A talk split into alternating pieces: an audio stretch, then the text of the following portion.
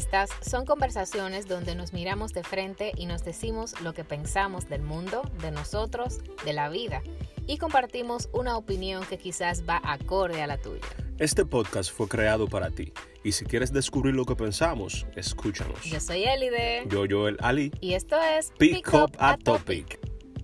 Hola, ¿cómo están? Hello.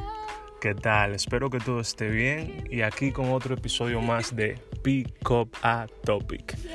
En esta ocasión vamos a hablar de algo muy importante. Vamos a hablar acerca de hacer lo correcto. Yes. Entonces, para comenzar, Elide, dame una definición de qué es hacer lo correcto. Hola, ¿qué tal? Y bienvenidos. Sí, quiero hablarles sobre Kidman Balmaceda, quien dio una definición bien acertada para mí acerca de qué es hacer lo correcto.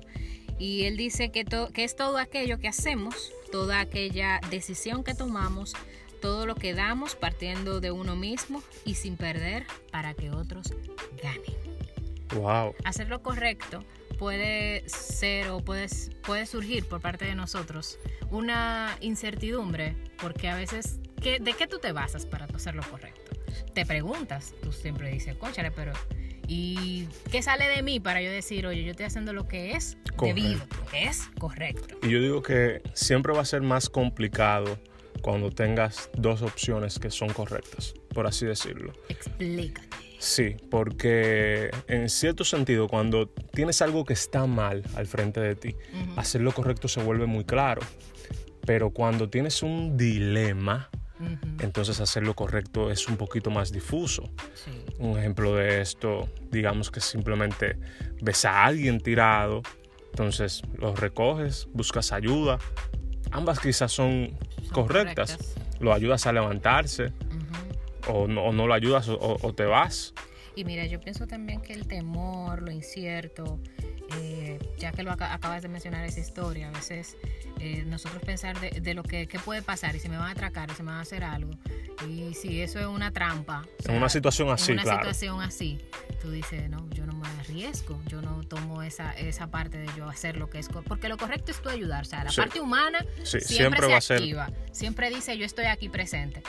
Pero cuando tú la sacas o cuando tú sacas esa coraza delante de ti que dice, no, yo no lo puedo hacer. Y parte de lo que queremos hablar es de esto, de algunos que otros dilemas de la vida y en qué tú te basas para hacer lo correcto. Ahora yo te hago una pregunta, Joel. ¿Cómo tú puedes adoptar la mejor opción teniendo dos partes correctas? Yo digo que todo se va a basar siempre en tener un mantra, un estilo de vida, por así decirlo. Algo que siempre te guíe y te ayude a tú dirigirte por el camino que siempre es el que está correcto. Claro, lo correcto es relativo. Cada quien tiene su propia justicia. tiene Pero cada justicia tiene que ir en beneficio de un factor común, un bienestar común. No puede ser una justicia única porque si no se vuelve egoísmo. Y yo creo que en el egoísmo no, no está hacer lo correcto. Ahora, yo- volviendo a la raíz de tu pregunta, eh, usando un mantra que te defina, creo que siempre puedes encontrar la, la respuesta correcta. Un decir, yo por ejemplo tengo algo propio, yo siempre me miro a mí mismo y es como un objetivo de vida ser una gran persona. Se escucha ambiguo, claro, Sí, pero, pero dentro de mí, dentro de mí, el ser una gran persona significa ser altruista, ser amable, ser compasivo, siempre brindar esa mano de ayuda. Entonces, poniendo todos esos significados, todos esos, esos adjetivos dentro de ese recipiente, yo encuentro la fórmula para entonces poder hacer lo correcto ante cualquier situación. mira, va como de la mano con el capítulo anterior de gente humana. sí, No, mira qué bien, qué bien. Mira, y yo pienso que, que al igual que tú, tener un mantra, un estilo de vida, hay algo que nosotros no dejamos actuar y es, mira, el cuerpo, la mente y el corazón se comunican. sí, Entonces, nosotros tenemos de tener pendiente, debemos de tener pendiente cuando esto ocurre. Cuando mi cuerpo... cuando se alinean comunica. como los planetas. Claro, cuando se alinean los, los tres, porque eso te va a dar una, una parte coherente de ti para tú poder actuar. Entonces, cuando se conecta el cuerpo, la mente y el corazón, para mí es el momento indicado para tú actuar, para tú tomar cualquier decisión o para tú decir yo estoy haciendo lo correcto. Ahora hay una línea entre lo que es correcto y lo que me conviene. Sí, muy delgada. Porque, ¿verdad? por eso es importante tú saber escucharte, saber qué, te- qué te- qué- qué expresa lo que tú eres como persona. Entonces, Por eso que es importante mirar primero hacia el interior. claro. Entonces, ¿cómo saber que yo estoy haciendo lo correcto? Yo tengo cinco puntos y quisiera tocarlos contigo. Sí, ¿cuál- ¿cuáles serían entonces esos cinco puntos que consideras para hacer lo correcto? Lo primero es dedicar tiempo. Para tú poder escucharte, tienes que tomarte el tiempo. Cuando tú ves una decisión, cuando vas a tomar una decisión que es importante para ti o importante para los demás, ya no pensando de manera egocéntrica, tienes que tomarte un tiempo para analizar, para tú decir y hacer lo que tú consideras correcto. Esa es una. Dos, ya la acabo de decir, no pensar egocéntricamente, sino pensar en qué sentirían las demás personas, en qué parte de ti fluye el ayudar a los demás. Tercero, seguir la intuición. Y va muy de la mano con lo primero, de saber escuchar. Sí. Entonces, lo que es lógico de tu intuición como tal, como ser humano, también te va a llevar a tomar una decisión correcta. Evitar pensamientos tóxicos. eh, va también con lo que tú mencionaste ahorita, de que si me encuentro una persona en la calle, de una vez tú piensas, conchale, esto me van a atracar, gente me van a hacer algo. Entonces, Evitar ser esquizofrénico. Exacto, entonces no pienses en lo, en lo tóxico, en lo que vayan a decir los demás. Si tu corazón, si tu mente, si tu cuerpo te dice, eso es lo correcto, mano, dale. Dale, o sea, ¿para qué pensar tanto y darle tanta vuelta a algo que tú sabes Que es lo que se tiene que es hacer. lo que se tiene que hacer? Y nada, tomar un respiro, tomar, un, tomar las cosas con calma, pero ahora. Eso es cuando tú tienes tiempo para tomar una decisión. Eso correcta. mismo te iba a decir. Entonces, cuando yo no tengo tiempo de pensar, ni tiempo de sentarme a respirar, ¿cómo entonces yo puedo siempre dirigirme por el buen camino y tomar la decisión de hacer lo que se debe hacer y que está bien hacer en un momento? Vuelvo y lo repito. Cuando se comunican el cuerpo, la mente y el corazón, entonces tomas una decisión correcta.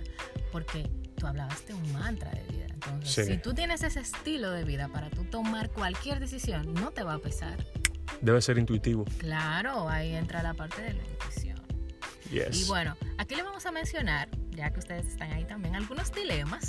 sí, esto va a ser un tipo como yo te digo, tú me dices. Y vamos a ver qué tal. Entonces, yo le voy a hacer dos. a yo, eh, Yo te voy a hacer entre dos o tres. Joel, mira, al salir de tu trabajo habitualmente, te vas por un atajo. Oh, ya comenzamos, el dilema uno. Claro, ahí va, perdón. Oh, no lo dije, perfecto. sorry. Dilema número uno. Ahora sí, ¿verdad? Sí. Al salir de tu trabajo habitualmente, te vas por un atajo poco transitado y en dicho camino notas que hay alguien herido y tirado más adelante.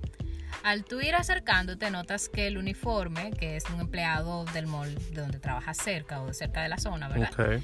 ¿Qué consideras hacer en ese momento? Uno, llevar en tu vehículo, llevar a la persona en el vehículo. La persona está herida. Sí, la persona está herida. Ok. Llevarlo en tu vehículo a buscar primeros auxilios. Dos, llamar al 911. O tres, seguir tu camino. Bueno, yo llamaré al 911 y me quedará con él. Sí, considero que si es una persona herida, quizás el levantarlo pueda, quizás herirlo. Más que por llevarlo con la prisa, sería esperar por el 911. Ahora bien, eso es en el caso de que quizás la herida fuera un golpe externo o algo así. Y yo digo que el momento y la velocidad a veces no te deja pensar, pero si veo sangre, quizás es muy posible que yo en verdad lo monte en mi vehículo y me lo lleve. Sí. Porque que- sí, porque una pérdida de sangre realmente involucra involu- involucra tiempo. O sea, mientras más tiempo pasa, más sangre se pierde y más peligroso es para la persona que esté herida. Entonces yo, yo digo que me iría por el 911 en el caso de que, de que estuviera herido y que yo no viera como una pérdida de sangre constante y me quedara ahí junto a él. Porque claro, tampoco lo voy a dejar de que, ok, llamé al 911 y me fui. O sea, ya si me encuentro dentro de la situación, tengo que ver que la persona por lo menos pudo resolver. Ok. No, eso está. Para mí eso es una de las decisiones correctas. Yo conociéndome como, como yo soy. O sea, yo soy una persona que yo... Reactiva. Pero fácilmente yo lo monto sin pensarlo dos veces y lo llevo. Y va, ¿verdad? El 911. Porque es que yo no confío. Yo no sé. Si ya yo lo conozco, es una persona que ya yo veo que es del uniforme, qué sé yo qué. Yo lo llevo. Ok. Full, o sea, yo no lo pienso tanto. ¿Y ustedes qué harían? Nos dejan por ahí por los posts más adelante. Segundo, segundo dilema. Eres profesor universitario y un mal estudiante. Qué mala materia. Su última materia, Joel, ¿eh? Ok. Por un solo punto. ¿Le darías el punto para que pase la asignatura? ¿Por qué? Wow. un mal estudiante, o sea, una persona que no se lo merece, Sí, una persona no lo merece. pero es su última materia. Hay algo muy importante y yo digo que eso es algo que tenemos que siempre tener en cuenta. Hacer lo que está bien y hacer lo correcto Oh. son dos cosas diferentes. Lo correcto es no ponerle el punto. No tanto porque sea un mal estudiante, sino porque simplemente no lo ganó. Y, y si sacó una nota de ponerle esa calificación, eso es lo correcto. Pero humanamente no es necesario uno frustrarle la vida o la existencia a otro porque simplemente no sea lo suficientemente aplicado. Entonces, realmente yo se lo daría. Yo se lo daría. A pesar de que fuera un mal estudiante, se lo daría porque en sí los estudios no, no, no son lo que dictan qué tan buen profesional tú te vas a volver.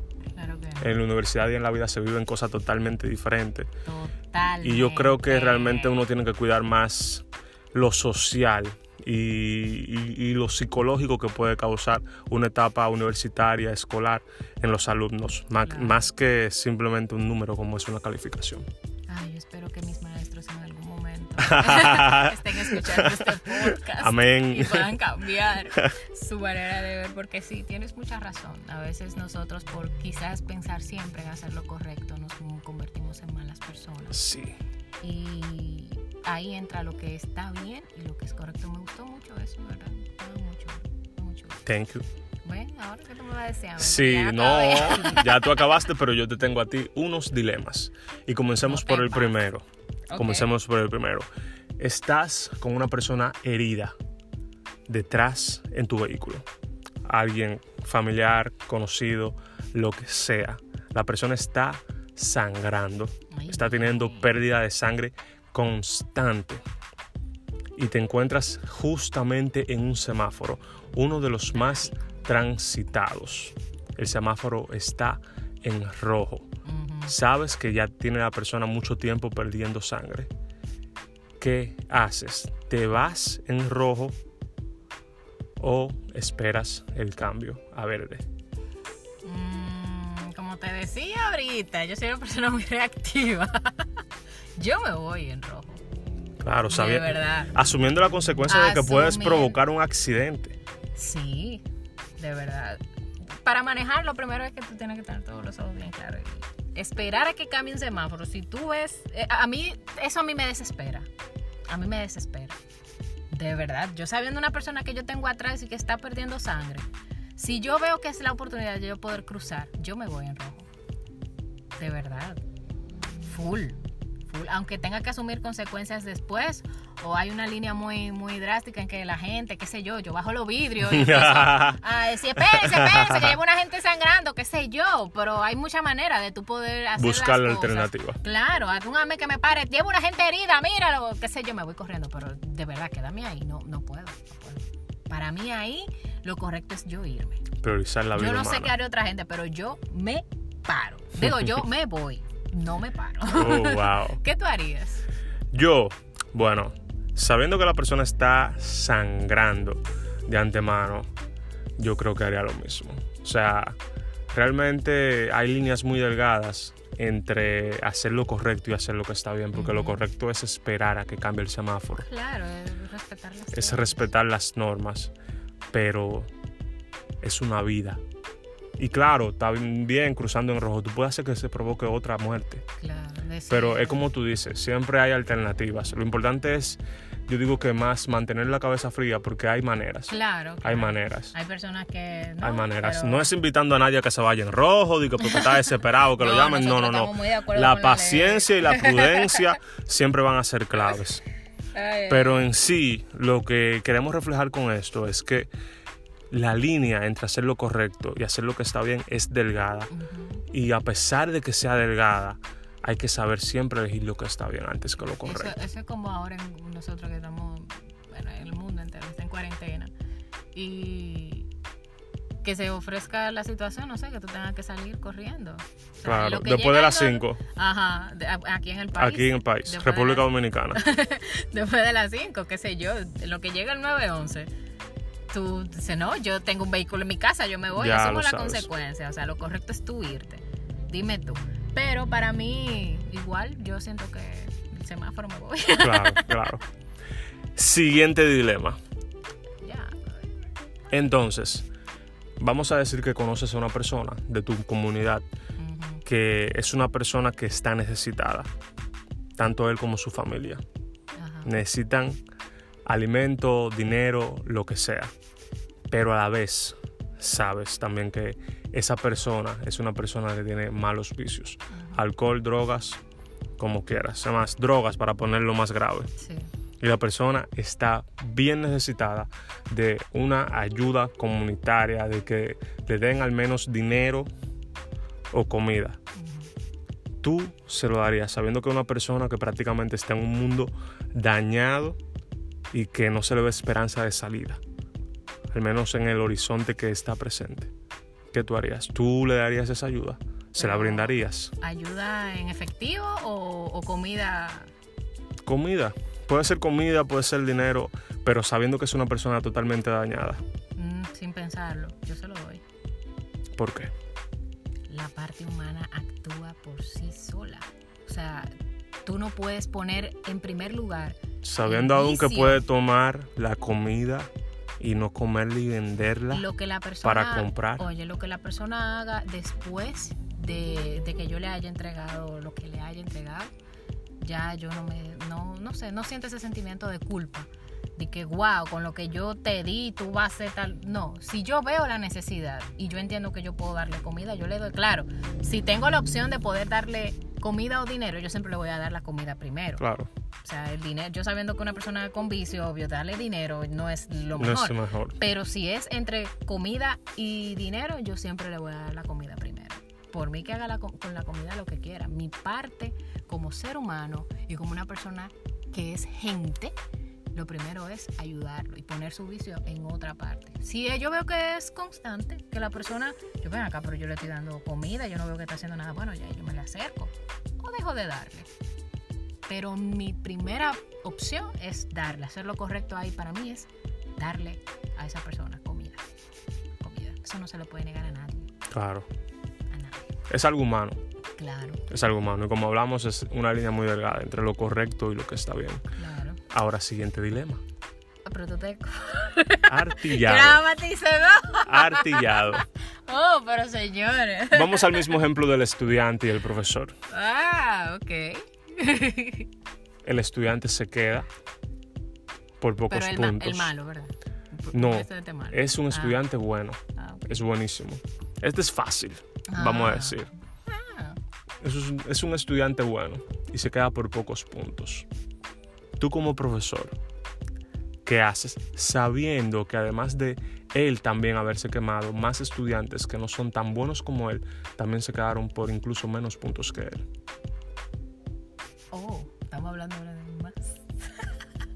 De más estudiantes aparte. Pero de- sabes que él es excelente Y se quedó.